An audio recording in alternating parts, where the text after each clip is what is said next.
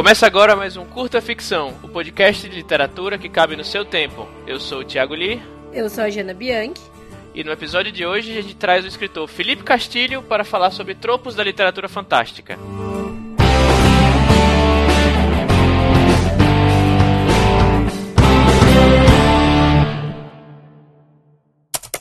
Agora em dezembro do ano de 2017, em plena CCXP, que é a Comic Con Experience, que acontece aqui em São Paulo, foi lançado o livro, o livro Ordem Vermelha, Filhos da Degradação, o livro publicado em parceria entre a CCXP e a editora Intrínseca. A autoria do Felipe Castilho, também conhecido como o cara mais legal do mundo. Uhum.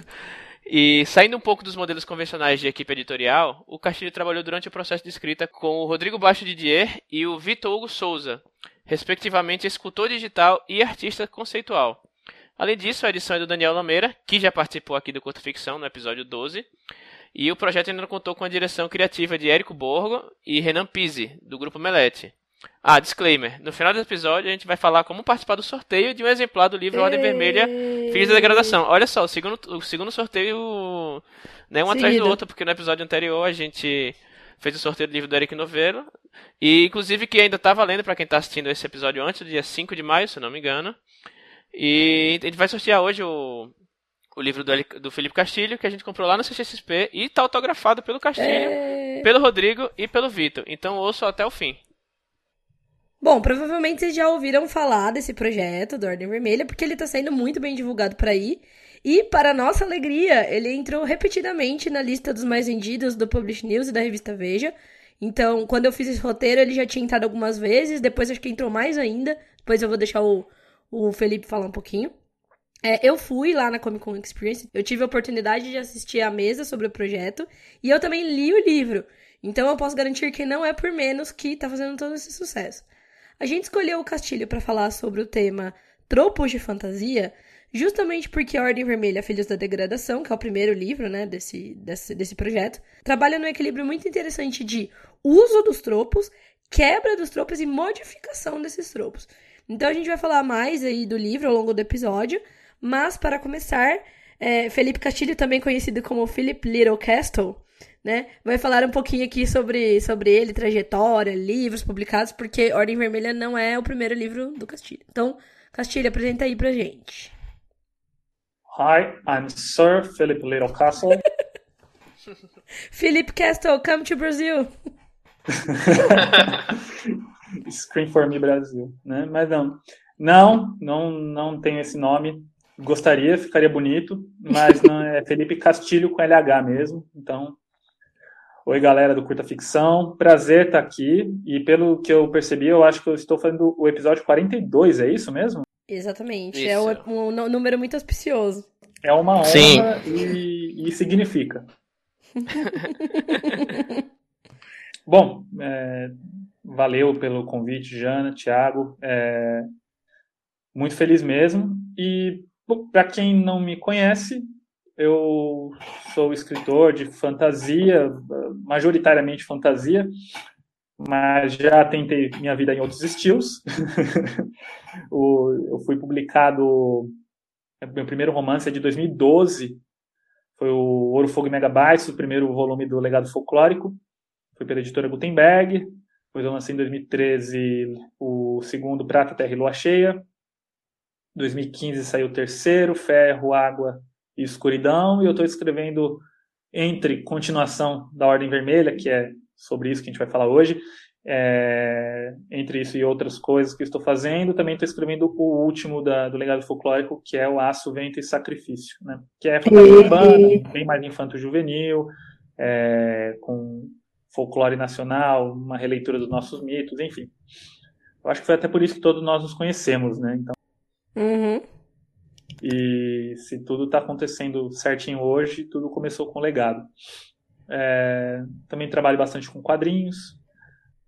Também trabalha bastante com quadrinhos, quer dizer também que ele ganhou um jabuti. Ele ganhou, não, ele foi indicado finalista de um uhum. jabuti em quadrinhos. Então, assim, não é assim, apenas estou aqui trabalhando com quadrinhos. É, bom, ainda não ganhei. Espero um dia poder ter um meu pequeno jabuti em mãos. Jabutizinho. É... meu cágado. E mas eu, eu trabalho também como editor, mas no momento estou só escrevinhando mesmo. E, bom, acho que é isso. Acho que dá pra começar, acho que é isso. Sou, sou eu, Felipe. bem, bem versátil, né? Sua carreira até então. Esperamos que o futuro só dê mais, mais alegria para nosso país aí, como diria o Davi Luiz. Nossa, falou com o professor agora, é. praticamente. Tô chorando agora que nem ele. Bom, então como aqui no Curta Ficção nós somos um podcast né, que vai direto ao ponto, já vou começar com as perguntas então. É, é, primeiro, para quem nunca ouviu essa expressão, tropo, né, dentro da escrita de ficção, é uma palavra usada para se referir a recursos literários né, e retóricos recorrentes dentro de um gênero ou tipo de história específico. Né, vem do, do inglês também trope, né, algumas pessoas devem conhecer também pelo, pelo termo inglês. E pode ser, por exemplo, um perfil de personagem, uma cena, uma imagem, um artifício de trama, uma motivação. Né, enquanto o clichê, ele geralmente tem um sentido meio pejorativo, né, relacionado normalmente à previsibilidade, falta de criatividade, o, topo, o tropo não necessariamente é ruim, porque os gêneros literários nada mais são do que conjuntos construídos por histórias que apresentam tropos similares. É, nesse sentido, usar os tropos é um bom modo de encaixar a história dentro de um gênero, que por sua vez é bom para se aproximar de um público-alvo específico, por exemplo. Castilho, fala um pouquinho aí sobre os tropos da fantasia medieval que você escolheu usar em Ordem Vermelha Filhos da Degradação e o porquê que você achou importante partir dessa construção mais básica do gênero para construir o universo e a mitologia de Unterak. É, por mais que eu tivesse em mente que eu iria quebrar muito, dos, muito do que é esperado dentro do gênero, é, eu achei que eu não deveria fazer isso logo de cara. Reinventar a roda, né? Isso. É, eu, é, tanto que eu acho que o começo é bem tradicional. É, eu resolvi começar tem, a, o livro, a primeira metade do livro praticamente é dividida entre o ponto de vista do Aelian, né, que é o humano, da, da o cara que trabalha, o falcoeiro de um Terak, e, e a Orche, que tem a, ela é responsável, eu acho que pelas maiores cenas de, de ação, de batalha, enfim. Mas eu resolvi começar com a Eren, que ele é o personagem tradicional. Então, eu decidi que eu iria fazer o quê? Aquele o personagem típico que é, a gente não dá para se referir ali um terá como é, plebeus e nobreza, porque não existe um sistema que permita plebeus e nobreza. Uhum. Né? Em poucas palavras, tá todo mundo na merda, basicamente. e, e, ele é o típico personagem que tá na merda ou na calmaria, na cidade que tá sempre na merda, ou seja, você tá numa merda rasa. É, você, ele é um personagem que tá na merda rasa e vai se atolar cada vez mais até descobrir que existe mais do que merda. Enfim. É, que animador. Então, é, é, é, meio que né, gostoso saber. Mas o. É, é, sabe aquela parte de, de Uma Nova Esperança do compactador de lixo? Sim, uhum. famosa cena. A inteira fosse o compactador de lixo. Só que. que divertido. É, Olha esse pitch, é tipo gente. Isso. É muito bom. Tem outros pitches também. Eu posso chamar de, de é, Cidade de Deus na Terra-média, Transport em Westeros, enfim. Mas não. É, eu acho que um compactador de lixo gigante é uma boa uma boa, um bom pitch. Mas, é, então eu, eu decidi que eu queria ter um personagem para subverter e a gente acompanhar a mudança dele ao longo do, do de todo um arco, enfim, do que fosse é, previsto aí com, com a Ellen. Tem né, um livro que é o não conta para ninguém, mas o Ordem Vermelha, aí, esse, esse arco começado no Filho da Degradação, tem mais um livro. Ainda bem, senão eu ia metendo mão na sua cara. Não faria aquilo. Mas eu. E aí eu decidi, então, começar com uma ambientação que, que você vai conhecendo a cidade e você vai tendo um zoom out, né? Conforme você vai avançando, você vai tendo uma noção melhor. E, e aí tem algo que eu queria colocar no livro, que é como se fosse ali um texto apócrifo, um texto sagrado que que tá aí, é mais um tropo, né? Mas enfim. Uhum. É, ele não apareceria logo de cara. E foi uma decisão editorial começar com ele. E é muito interessante, porque as reações com isso são diversas, do tipo, ah, esse é o tipo de livro que eu gosto, que começa assim e tal, tal, enquanto as pessoas falam, cara, mesmo? O livro começa assim? E então ele é, ele tem essas duas, esses dois é, como diria, eu acho que foi um rapaz aqui, o Renan, ele, ele diz algo como, quando começou, eu notei algo como, tem, tem caroço nesse angu. E é um sentimento que eu quero despertar logo de cara, porque tá tudo muito certo, é, tá tudo muito encaixado nas engrenagens ali do Interac, é um sistema de mil anos que funciona perfeitamente para quem está na, na é, comandando esse sistema, e, e a gente começa a ver que as coisas vão desandando logo na narrativa da Razi, né, que é ali o segundo capítulo. Então, e também tem ali um você tem um vislumbre no começo do livro do que é, do que pode se tratar, né? É, tá. É? No início ali do, do período da degradação tem o que poderia ser uma narrativa em outra em, em outro momento da história de um Terak, ou talvez seja um flash forward. E, e isso eu acho que ajuda também já a, a criar uma expectativa para algo diferente e ao mesmo tempo não deixa de ser um tropo da Dark Fantasy, né? Enfim, é, uhum. apesar de eu, eu, eu, achar que não dá para classificar simplesmente como Dark Fantasy, que nem é, é, coisas como Prince of Thorns, enfim, e, e, e afins, eu, ele também usa um pouco desse recurso, né? Mas aí eu acho que trazer elementos da, da distopia, que minha formação, para dentro da, da narrativa de ficção da, dessa fantasia é, que bebe do medieval, por mais que não seja um medieval eurocêntrico, é um medieval ali já de Turquia para o leste, né? É bem mais é, por mais que não seja também no, no, no, mundo onde existe uma Turquia e um, e um, e um Oriente, mas ele tem uma estética que, que pega mais aí do que uma Europa uma Europa que a gente está hum. acostumado. Como diz a Clara Madrigano, a Inglaterra. É, e achei legal que você falou do começo, Castilho, porque eu acho que justamente esse é o ponto do tropo, assim. É, você falou que foi uma decisão editorial e faz todo sentido, né? Porque a, a, as pessoas, elas ouvem falar, né, de um, de um livro pela é, resenhas e tal, mas ainda tem muita gente que ou baixa o começo do livro ali pela Amazon, ou chega na livraria, abre o livro e dá uma olhada no começo do livro. E, e geralmente a gente tem muito isso nessa. Na, na, na especulativa, eu vejo muito isso acontecer que quando uma pessoa encontra uma coisa que ela curte, ah, eu li o nome do vento, curti muito o nome do vento. Eu vejo nos grupos da internet a galera falando assim: o que mais tem é, que pareça com isso? E às vezes é engraçado que a pessoa nem sabe o que é um gênero. Então, assim, dependendo do nível do leitor, se ele não é um leitor é, que já tá assim, mais envolvido com, com o meio e tal, é. Não adianta, ele não vai procurar na internet a ah, Dark Fantasy, às vezes ele nem sabe o que, que é, às vezes ele sabe, ah, é um livro tipo o Prince of Thorns, que eu quero alguma coisa parecida, né? E saber ter isso no começo é legal para você direcionar pro público certo e também para você, como você mesmo disse, setar as expectativas, né? Então eu acho que, tipo, começo e trabalhar com tropos é uma coisa que casa muito bem. É, e é, assim, se for bem feito, que eu particularmente acho que foi o caso, é, assim, uma puta ferramenta pra, pra alavancar a distribuição do livro entre as pessoas que vão curtir aquilo, entendeu? Sim. É, eu acho que tentar é, soar é, erudito demais logo de cara, uhum. é, acho que até pelo tipo de aposta que foi feito ali, tanto da, da CCXP quanto da Intrínseca, esse livro ele é um livro para ser popular. Eu, e é o que uhum. eu acredito. que a, eu, eu, eu, eu, escrevi algo desde o início pensando que isso tem que atingir um grande número de pessoas. Então, é, ele tem um começo que é familiar, né?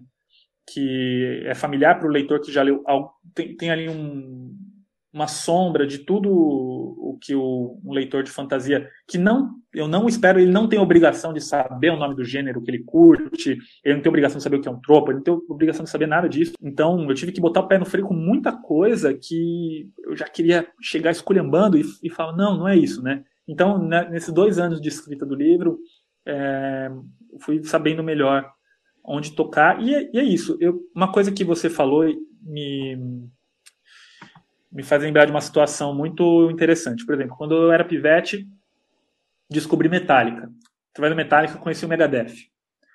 E aí eu chegava com a uhum. fitinha, que é a fitinha que eu gravei no, no, no, num programa de metal de domingo, é, sei lá qual era, se era o backstage, se era o, o, o Comando Metal do Valcir Chalas. Chegava na galeria e falava, gravei essa música, não sei o nome, mas eu gostei, tem algo parecido uhum. com isso? Aí você chega na galeria do rock lá pro tiozão, e aí ele falava assim, pô, isso aqui é o Whiplash, é a banda Whiplash. Eu falava, ah, tem uma música do metal chamada Whiplash. Ele, é, mas tem uma banda também, Thrash Metal, Bay Area, escuta isso aqui. Aí pá, dá uhum. na sua uhum. mão. Aí o cara fala, isso, isso aqui é Overkill, isso aqui é Exodus. Aí você vai conhecendo. E quando você vai ver, você tá ali no meio, assim, tá, eu gosto de thrash metal Bay Area, é, agora eu vou conhecer o thrash metal alemão. É, é muito isso que você disse, sabe? Tipo, é, eu gosto de Nome do Vento, o que mais tem parecido com isso? Então, eu acho que uh, isso um mérito muito grande da intrínseca de, de reorganizar ali o, comigo o começo do livro para ele ficar para ele ser tão é, ele tem uma, um anzol muito bom. Uhum. uma lista muito boa logo de início. Uhum. Com certeza. Bom, vamos falar um pouquinho então do contrário desse ponto que a gente conversou agora.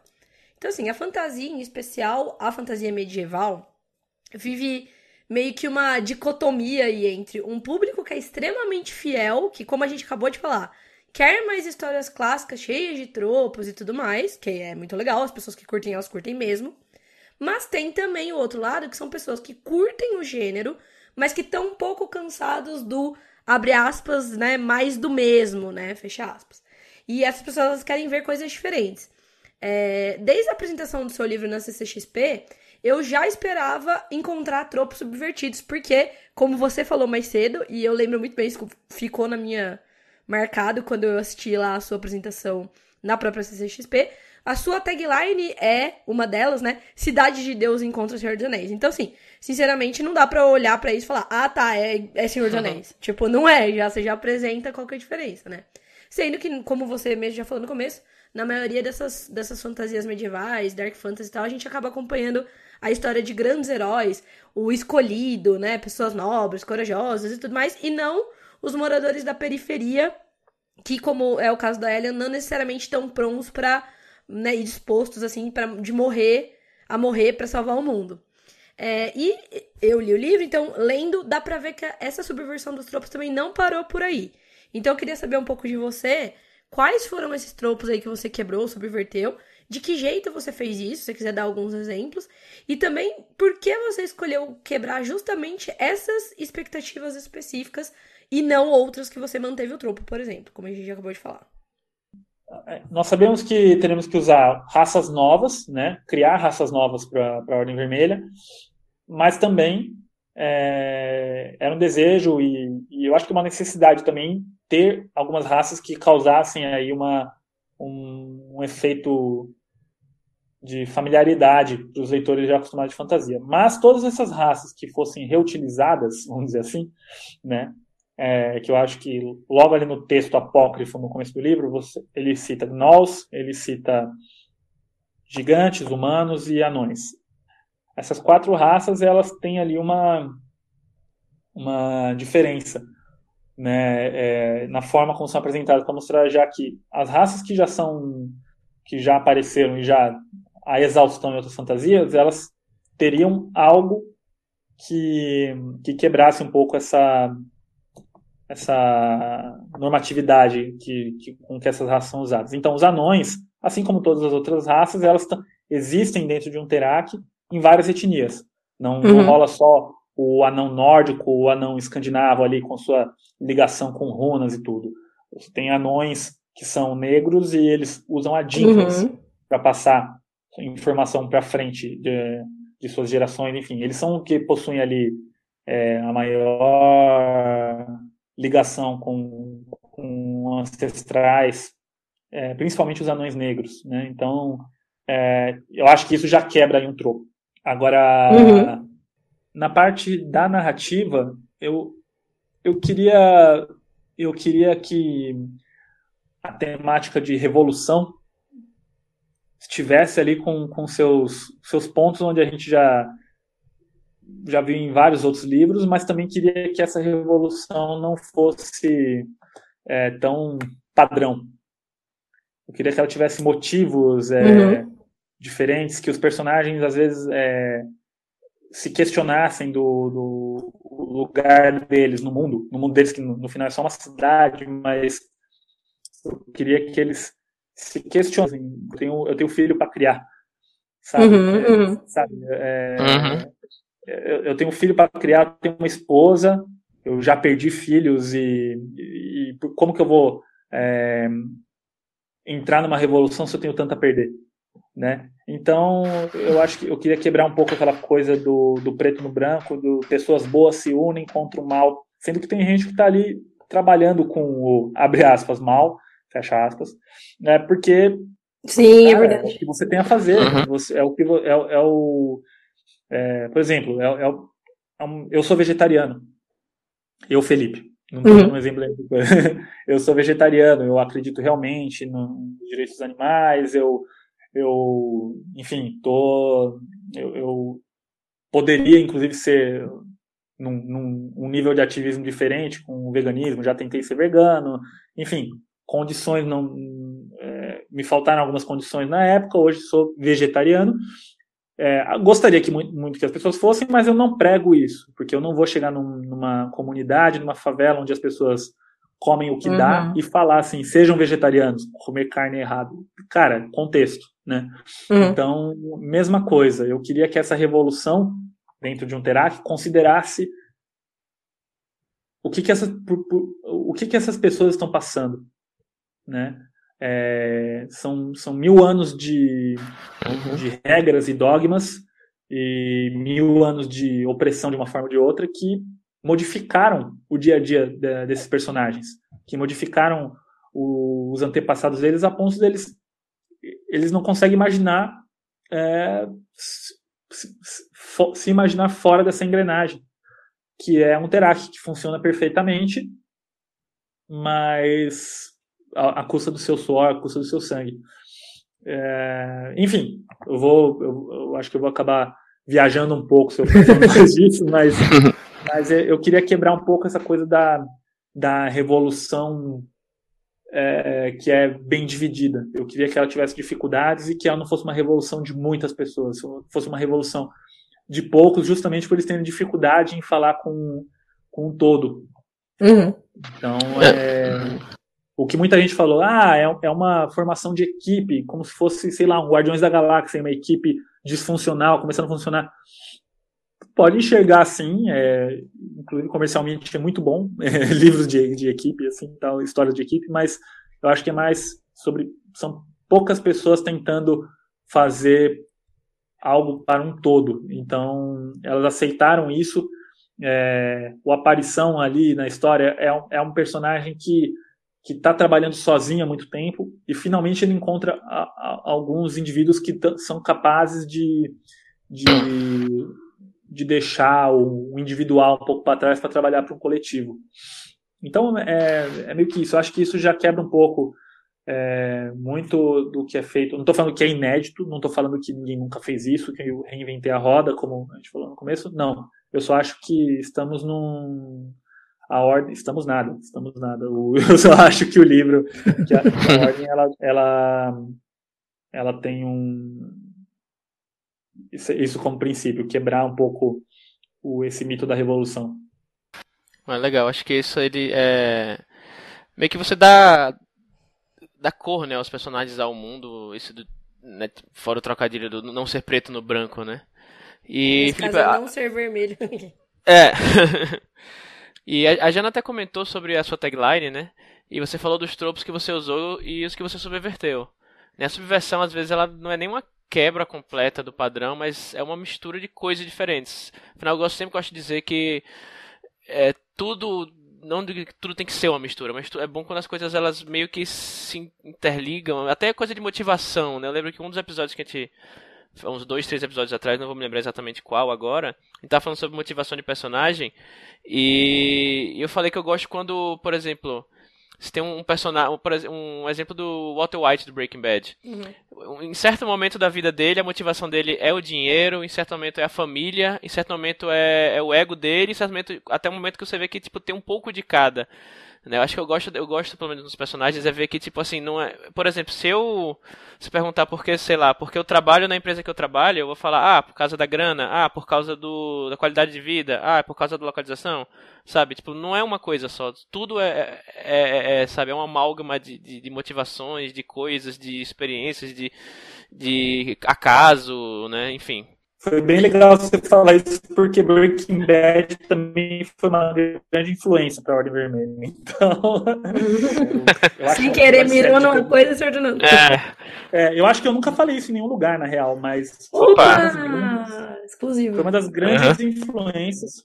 É, Transporting, é, uhum. Breaking Bad, Sopranos, foram tudo coisas que, que me. Que, é, Oz, sabe? São uhum. coisas que eu queria acrescentar na narrativa uhum. de fantasia. Uhum. É, e eu acho Breaking Bad, apesar de eu ter visto tardiamente, é, é uma das melhores séries de todos os tempos, enfim. Eu... concordo, concordo. e as, as coisas que são, sei lá, realmente criativas são justamente isso, né? Tipo, Star Wars é uma mistura de western com artes marciais, space opera, né? Entre outros exemplos aí. Mas aí conta pra gente quais foram as misturas que você tentou fazer né? Quais suas referências, você acabou de falar algumas, né? Uhum. De obras de ficção, ou de culturas, mitologias, ou experiência de vida. Né? Se quiser comentar algum easter egg aí, como por exemplo do Breaking Bad, né? Aí pros ouvintes do Curta Ficção, a gente promete que a gente guarda segredo. tá bom. Uhum. É, tem, tem easter egg pra caramba, porque como é um livro produzido é, pela CCXP, eu queria muito botar uhum. algumas. Eu não queria fazer só aquele, aquela coxa de retalhos, só de um monte de, de referenciazinha, porque, não sei, a galera às vezes acha que é mais importante ter referência do que, do que ter uma história coesa. Eu vejo muita. Mais na TV isso, né? Mais no audiovisual. Referência, referência, referência. Parece que é só para você colocar um memezinho do Capitão América ali pra, ah, entendi a referência. E não é isso. Tem que é, se você quiser sinalizar, fazer um aceno para o leitor ou para sua audiência, independente da, da, forma onde você estiver narrando a sua história, é, é importante, é, é, divertido, mas a referência ela não tem que ser uma pedra no meio do rio que altera o curso, sabe? Ela tem que simplesmente funcionar, inclusive se ela não for compreendida. Então, de referenciazinha ali no meio, tem referência a Harry Potter, tem referência Teve uma hoje é, que um rapaz percebeu no Twitter, foi a Cavaleiro do Zodíaco, é, hum. que é, é uma hora que mostra uma armadura que ela está guardada numa caixa, com umas fivelas, enfim tal. É, tem referenciazinhas assim pequenas, mas as, as grandes misturas ali é, eu, eu, estão na, eu acho que com os paralelos a, às distopias clássicas, né? Uhum que é o Fahrenheit 451, o 1984, Laranja Mecânica. É, inclusive, tem coisas que não entraram no livro, que eu acho que até fazem lembrar mais aí Laranja Mecânica. Tem, tem uma hora que tem, a, tem uma, uma gangue na cidade, que é uma gangue que acabou meio que virando meio que os milicianos, que são os destrinchadores. Não sei se vocês vão lembrar, que é uma galera que usa tem, tem um líder que usa uma cabeça um crânio de cavalo e os cavalos estão extintos em um é, uhum. mas tem e os estrinchadores ali estão eles fazem ultraviolência então é essa é uma é uma referência acho que bem direta é, mas é, essa coisa do a distopia você tem um personagem que ele está completamente absorvido num sistema uhum. Winston o Montag, é, eles são Montag, o Montag, não sei, depende de qual, de como você quiser. Uhum. É, eles são eles são personagens completamente absorvidos pelo, pelo, pelo sistema. Eles fazem parte da engrenagem. Eles, eles estão ali cumprindo seu papel de queimar livros ou de, enfim, passar documentos no, uh, pa, pa, passar pano também para os chefes deles, enfim mas eles têm a curiosidade ali de, de da, do que é proibido sempre atrás deles, né? Então, para o Montag você tem ali um, um, um, bombeiro, que um farmer que tem que, que a coisa dele é queimar livros, se ele fica curioso por um livro. O, o a, tem, tem a como que chama a, é a, liga de sexo né que tem a, a, a mina que o que o Winston se apaixona a Julia que é que, que ele ele que ela também ali é um sinaliza um pouco o proibido e uhum. ele vai atrás disso e acaba é, entrando numa grande conspiração e ele sentindo ali que está fazendo uma grande sistema na luta contra, contra uma, uma, grande diferença na luta contra o sistema.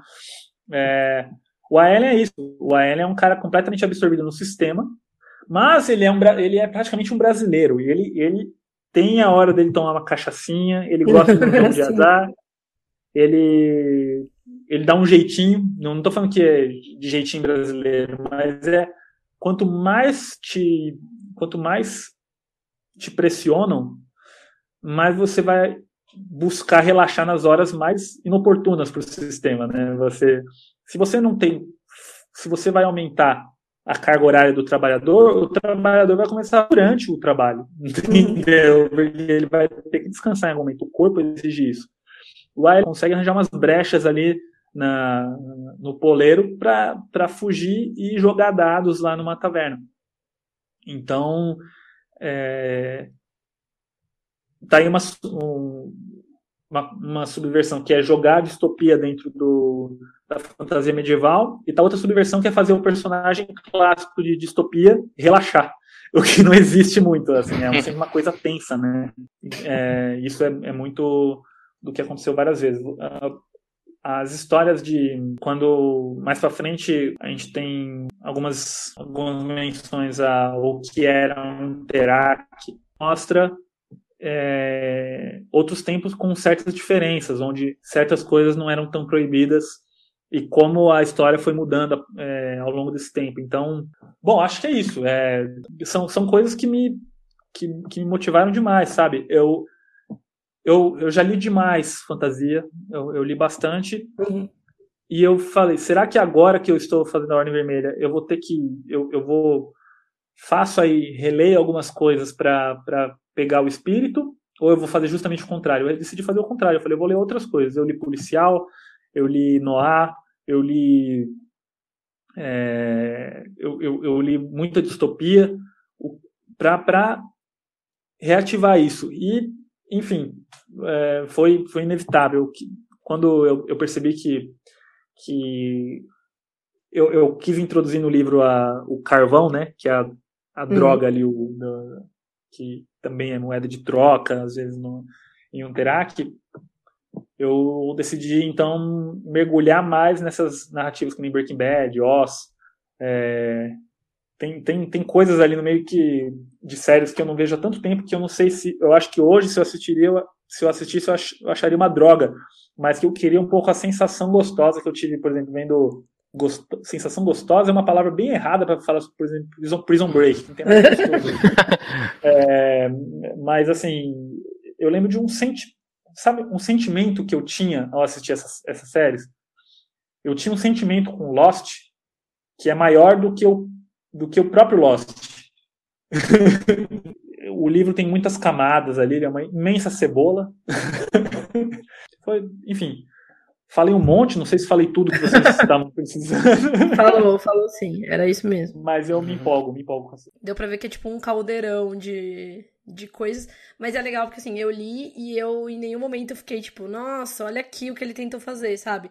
Tanto que assim, essas que você mencionou agora, eu não captei conscientemente, sabe? Tipo, ah, isso daqui é inspirado nisso. Mas agora que você tá falando, que você foi falando, eu fui meio que reconhecendo. Então acho que foi feito com sucesso. É, e aí, para encerrar a, a, o episódio, eu vou puxar mais uma discussãozinha aqui. E assim, a gente não tem medo de polêmica aqui no Curta Ficção, a gente é meio treteiro mesmo. É brincadeira, não é não? Mas a gente queria dar uma cutucadinha aqui nesse final. Então, assim, em gêneros historicamente lidos como masculinos, né? Que é o caso da fantasia medieval, ficção científica também. Os tropos eles são constantemente usados para justificar a falta de diversidade de representatividade nas histórias. O famoso, né? é, mulher era indefesa mesmo no passado, ou na Europa só tinha, na Europa medieval só tinha homem branco e hétero, como é que eu vou pôr um personagem negro? E, enfim, né, você é uhum. conhecedor aí é. dessas, dessas pérolas, né? É o famoso que toda fantasia medieval tem que ter espada, dragão e estupro, né? É, que o Rodrigo, o famoso, essa, essa, uhum. essa frase do Rodrigo, inclusive, tem que ter dragão, Sim. espada e estupro. É, mas em Ordem Vermelha, Filhos da Degradação, você também quebrou um pouquinho isso, né? Então você propõe algumas mulheres super fortes de várias, né, forças de várias maneiras. Casais assumidamente homossexuais, que é uma coisa que inclusive tá na sinopse, então não é uma coisa assim, ah, eu pus aqui só pela cota, tá lá na sinopse. É, como você mesmo já falou, aí os clãs de anões que são negros e com a mitologia toda baseada na cultura de alguns povos da África. E até uma raça que a gente não falou, que eu vou aqui é, é, como fala isso? Eu vou aqui manifestar a minha indignação, que a gente não falou do, do Zig, que a gente tem uma raça que, que ele foge do padrão de gênero e da própria relação padrão que a nossa sociedade tem com a, com a sexualidade, porque os silfos eles nascem das árvores, né? Então eles são como se fosse. Eles são assexuados e, e eles são também assexuais, né? Tipo, nesse. Pelo menos dentro do que você apresenta dos personagens e tal. Então eu queria saber duas coisas sobre esse ponto. Primeiro, como tá sendo a recepção a essa, entre aspas, aí, ousadia como gênero, que é como a gente já falou, é meio tradicional e tal. E também fala um pouquinho mais sobre essas liberdades aí que você tomou. Qual foi o seu objetivo na hora de colocar isso no seu livro? Agora é o momento da gente falar de coisas que a gente sempre fala por aí, né? Mas que era bom pontuar aqui nesse episódio. Eu acho que é, o, o, retorno disso está sendo muito bacana. Porque eu estou falando, cara, esses livros que eu já vi, essa raça, são sinfos. Os sinfos e, e os caorches, né? Que são é, as duas raças, as duas novas raças aí. Né? São seis raças em um Terak é, como eu disse lá no começo, eram gigantes, gnolls, humanos e anões, e caorches e sinfos. É, os sinfos, é, quando o, eles foram criados, mesmo antes de saberem que eram sinfos, pelo Rodrigo Didier, que um rapazinho é, com, com uma flauta em cima de, um, de uma montaria que é o Betouro. Ah, né? Betouros, precisamos falar. Amo. Ele, ele fez só um insetão gigante que eu achei lindo. E, e aí desceu, baixou a Lia Wyler em mim, e aí eu, eu, quis, eu criei o um nome ali que, que é o que é Coleoptaurus, o nome científico dele, praticamente. É, mas o que, mas e tem uma tem um Easter egg ali no, no nome, hum. é, no, no, nome científico dele, mas os betouros são é, uma das coisas mais bacanas do livro. Então eu, eu, eu multipliquei esse bicho, uma raça que é, tem uma relação quase simbiótica com os sinfos. É, eu queria que eles fossem a antítese dos elfos, né? Uhum. É, e eles têm uma ligação com a música, e aí pode ter, quem for lembrado do, do, de, de Senhor dos Anéis, aí como teve o mito da criação é baseado na, na música e na subversão das notas, que, né, é, se, se, bem, se, se, bem me lembro, Morgoth ele foi o primeiro a tentar sair da, da música tocada, né, é, pelos Valar.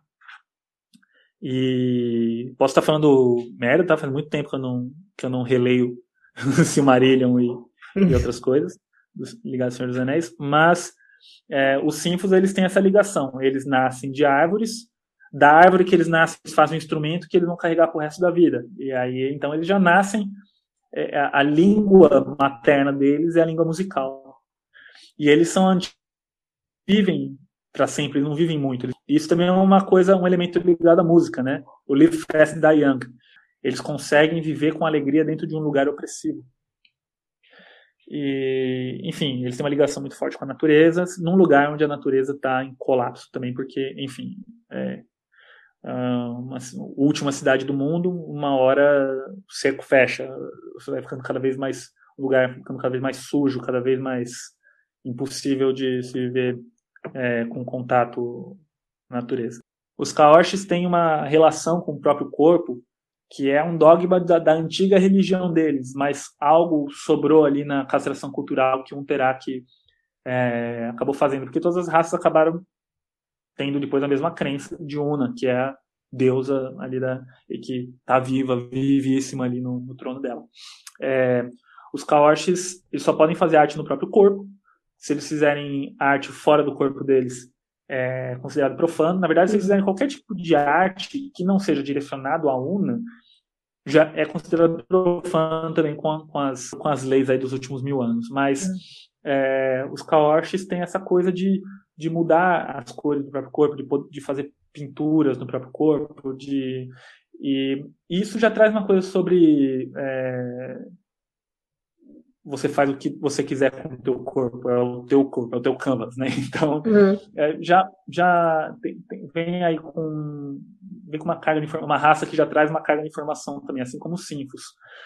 Mas essa coisa de ter um casal homossexual uhum. assumido logo na sinopse do livro e, e, e, de ser um dos tropos da fantasia ser essa coisa de que, ah, mas na, na, na no período medieval, na Europa medieval era assim mesmo, o que vocês dizem que o, o Rodrigo fala, falava que né, tem que ter, como é que é, que falava ironicamente, tipo, é, tem que ter espada, dragão e, e estupro. Né? É, e aí vem a primeira, a primeira resposta a isso é, pô, isso não é Europa medieval, é um mundo inventado e aqui vai ser do jeito que eu quero.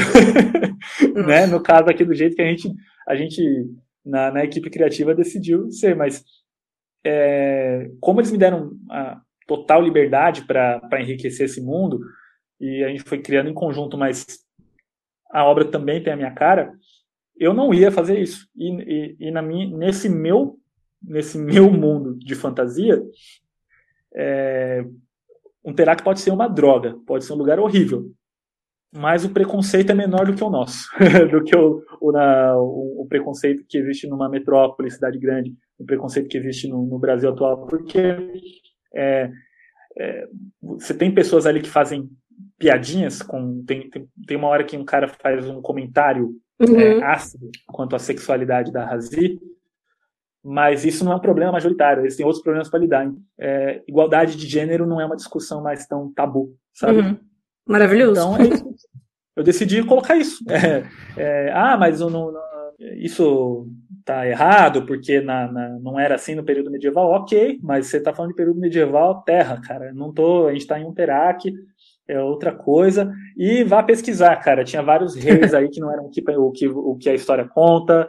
É, enfim, a história é narrada pelos vencedores, e os vencedores foram, foram, foram uma cultura que é bem branca, hétero e, e, e que não, não vê com bons olhos outros é, outras coisas que desviam um pouco disso. Então, é, aposto que se, se aposto que não, não, era tudo assim. Não é uma simplesmente uma aposta. Se eu falar que é uma aposta, eu estou aí negando o trabalho dos historiadores que já hum. comprovam que não eram bem assim, que as coisas não eram só bem assim. O pessoal procurar um pouco, que né, parece que falta meio essa. É, exato, sabe? É, então, ao mesmo tempo, eu não tô, eu não tô sendo utópico ao dizer que um, um casal um, um, casal gay poderia sobreviver no, no período medieval. é, eu não estou sendo utópico, isso é, existia, mas aí tem a máscara do tempo e dos vencedores também para maquiar bastante isso, né?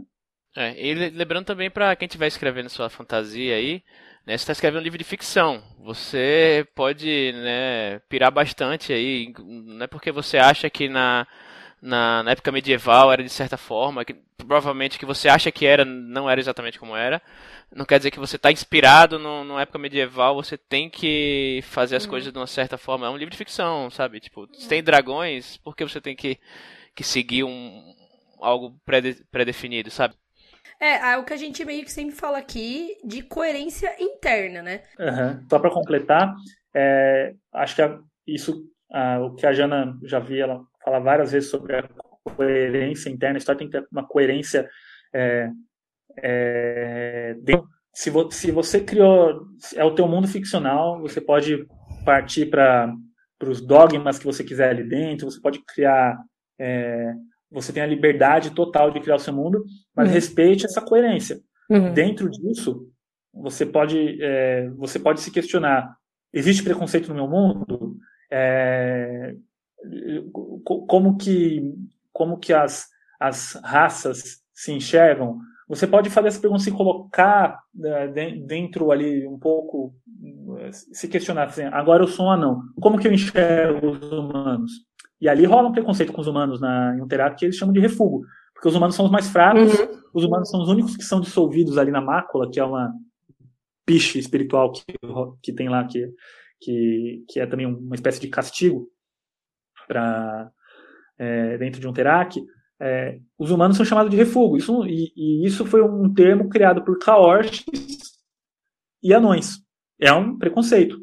Então, você não tem alguns preconceitos que nós humanos aqui na, na Terra temos, mas é, tem outros preconceitos que foram criados pela, pela vivência em um Terak. Em mil anos, onde os humanos são praticamente um estorvo, né, eles acabaram sendo mal vistos, alguns preconceitos foram criados, uh, os estrinchadores, aquela, aquela gangue lá que eu cito, que é um que, que comete ultraviolência, eles não deixam refugos participarem, os humanos, né? Refúgio é, é que nem fala mutuna no, em X-Men, uhum. sabe? Se referindo de uma maneira pejorativa. Então, você tem novas questões a se criar. Você não é simplesmente, ah, isso existe no meu mundo, isso não existe. Quando você entra na mecânica do seu mundo, você vai descobrir novas coisas né? É, eu acho que o maior exemplo disso é a mão esquerda da escuridão, da Úrsula Le Guin, porque você pode, você vê ali como, como que funciona uma sociedade onde você alterna os gêneros de acordo com a necessidade. Então, o, o, e aquilo, como aquilo reflete politicamente, como aquilo reflete no planeta. Eu esqueci como chama o planeta, né, mas é aquele planeta gelado, enfim. É, tudo isso conta, o clima, a, uhum. o fato dessa raça mudar, de, de, de é, pender mais para um gênero ou para outro, enfim. É, bem, e, e, só para completar, eu, é, para a galera que defende essa coisa do, do não era assim, não existia, é, as uhum. mulheres eram em defesa, não, não existia homossexualidade, não sei o que tal, eu queria muito ver um 300 é, historicamente correto, sabe? Com 300 caras se pegando. Né? tipo, isso. isso Os caras tudo sem dente, é, tudo estragado. Tudo feio pra cacete, tudo. É, é, sabe? É muito. Eu, eu, eu entendo né, o sucesso de 300, mas ao mesmo tempo que tem ali o sex appeal de 300 caras de tanquinho lutando, é, é, as pessoas consideram né, a obra de Frank Miller como a hombridade máxima, né? É, é eles são 300 caras, irmãos, né? Cola aí, estamos sem camiseta e defendendo aqui o é, essa defendendo Esparta. É, eu queria que essa galera que, que, que, que vê que praticamente quando assiste 300 cresce barba até, sabe, de tanta testosterona que a pessoa está ali respirando. É, eu queria que essa galera tivesse uma noção de como que era mesmo Grécia Antiga, sabe? Seria é. muito bom para para conscientizar um pouquinho. É, bom, e, e, finalizando, né, acho que a gente conseguiu falar de vários assuntos aqui uhum. sobre o livro, sobre fantasia, sobre, sobre bastante coisa. Né? É, hoje não vai ter jabá nosso, né? Só do Castilho. Mas antes dele, é, é a hora que todos esperavam, né? O sorteio do livro autografado. É, para participar do sorteio é bem simples. Primeiro, você precisa entrar na página do episódio. Se você estiver ouvindo isso em um agregador de podcast no celular, você pode acessar a página digitando é, bit.ly, que é o bit.ly barra curta ficção 042 no seu browser. Na descrição do episódio vai ter um link para o formulário do Google pedindo seu nome, e-mail e o que você mais usa, né? E um link para uma postagem pública desse episódio no Facebook ou Twitter. A, detalhe, a postagem tem que ser em público, não pode ser só para uhum. amigos, senão a gente não pega. Resumindo, pega o link lá, bit.ly barra curta ficção 042, compartilha no Facebook ou Twitter em modo público, aí entra nesse mesmo link, preenche o formulário com nome e e-mail e cola o link lá da sua postagem no formulário. É, o mesmo procedimento do sorteio do Eric, para quem já participou. E aí também, você aproveita que você já vai estar lá no link do episódio, deixa um comentáriozinho pra gente, né? Fala se curtiu o episódio, indiquem outras obras aí com tropos legais. Falem se vocês já leram também o, o Ordem Vermelha Filhos da Degradação, contem o que vocês acharam. E, como a gente sempre fala aqui, no site tem uma Sempre rola uma discussão maior ali entre pessoas, entre ouvintes e tal. Mas você também pode comentar o um episódio na nossa página do Facebook, que é Podcast Curta Ficção, no nosso Twitter, que é arroba curtaficção, ou você pode mandar um e-mail pra gente em contato arroba curtaficção.com.br. Lembrando que sempre a gente gosta de receber indicação de pauta, sugestão de convidado. Ah, é. Nós estamos no Spotify, galera. Quem quem não, não tem o costume de agregador de podcast e tal, vai lá no Spotify e procura por curta ficção e você acha a gente lá. É bem facinho. E antes de, de, de terminar e ir pro jabá do, do Felipe, só queria a gente queria comentar duas coisas aqui. Que primeiro, é, a gente vai lançar um, um, uma nova série do nosso podcast agora a partir do mês de maio de 2018, que vai ser mensal que vai ser. A gente, nosso podcast aqui, o Conto Ficção, ele é quinzenal. Então tem duas semanas do mês que a gente não lança episódio. E em uma dessas duas semanas vai começar a sair um. Não sei como chamar, um podcast derivado, talvez? Um spin-off. É, um spin-off. Que é o Entre Ficções, que é um, um, projeto do Marvin Mota, um amigo nosso aí que veio com esse pitch aí do Entre Ficções, que nada, nada mais é do que um, uma dramatização de um, de um conto de algum ator nacional. E ele veio com esse pitch pra gente, mostrou já um episódio editado, com, com dramatização, etc. A gente achou a qualidade sensacional dele. Né? E, tipo, normalmente eu, eu, eu não, não ouço tanto assim é, contos né, em formato de dramatização tal, mas aí eu fui dar uma, uma, uma chance para ele, cara, fiquei impressionado. Então agora início de em, em, maio, não sei exatamente qual semana, vai sair o primeiro episódio. É, lembrando que tem também uma entrevista com o autor depois, então ele pegou é, ele já tá gravando alguns episódios, os contos, e ele conversou com os autores, um pessoal bem legal. Então vai ficar Isso. muito legal essa série. Em breve tem mais, mais informações. E é no, no, no, próprio feed aqui do Conto Ficção. Então se você é, tá no feed aqui do Conto Ficção, você tem no seu agregador, por exemplo, você não precisa fazer nada. Já vai ap aparecer normalmente, não precisa assinar nenhum nada extra. Então esse é o recado que eu queria dar. Jana, você tem seu recado também. Bom, então não sei se vocês viram aí pelas redes sociais é, vai rolar a primeira Casa Fantástica na Flip, que é a festa de literatura internacional de Paraty, agora em julho, né? É, e o que, que é essa Casa Fantástica? É uma casa que vai se destinar a uma programação totalmente voltada à fantasia e ficção científica no circuito paralelo, né, da Flip, na Off Flip. E, e essa, essa, esse projeto ele tá agora no Benfeitoria, o financiamento coletivo para financiar esse primeiro projeto. Eu até escrevi um artiguinho falando o que isso significa para fantasia e para ficção científica, né? Ter uma, um, um, lugar, uma relevância dentro de um, de um festival, de uma festa do tamanho que é da Flip. Então, acho legal que quem curte pode entrar lá, quem curte fantasia e ficção científica, porque o financiamento coletivo oferece como uma das recompensas, a partir de 50 reais, a, o acesso, tanto durante o evento quanto um ano depois, a toda todos os, os, a gravação de todas as 15 mesas que, vai, que, que o evento vai ter. Então é bem legal porque é como se você, se você não puder ir a Flip, se você morar longe, né? Você pode assistir por 50 reais toda a programação, a mesma programação que todo mundo que vai estar tá lá vai assistir, né? Então acho bem legal. A gente vai deixar aqui o link do texto explicando mais ou menos o que é, o que significa, e tem lá o link para o Benfeitoria. Bom, então, é, para finalizar, é, Felipe, faz seu, seu jabazinho que o pessoal pode encontrar seus trabalhos, suas redes sociais. Você. É, bom, começando aí pela, pela obra que foi o, ex, o, a obra estudada no episódio 42 aí do Curta Ficção. Eu gostaria muito, pessoalmente, tá, que vocês comprassem a Ordem Vermelha, que vocês lessem, que vocês recomendassem, que vocês criticassem, que vocês falassem sobre, é, para continuar aí é, essa onda que está tão legal, que está sendo tão incrível fazer parte.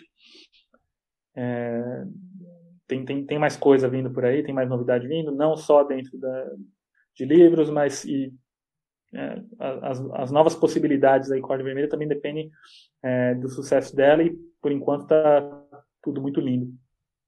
Então, enfim, você encontra nas, nas livrarias, nas, nas, redes, na Amazon, na Saraiva Cultura, da Vila, Curitiba, Leitura, nas pequenas livrarias, apoiem também, por que não?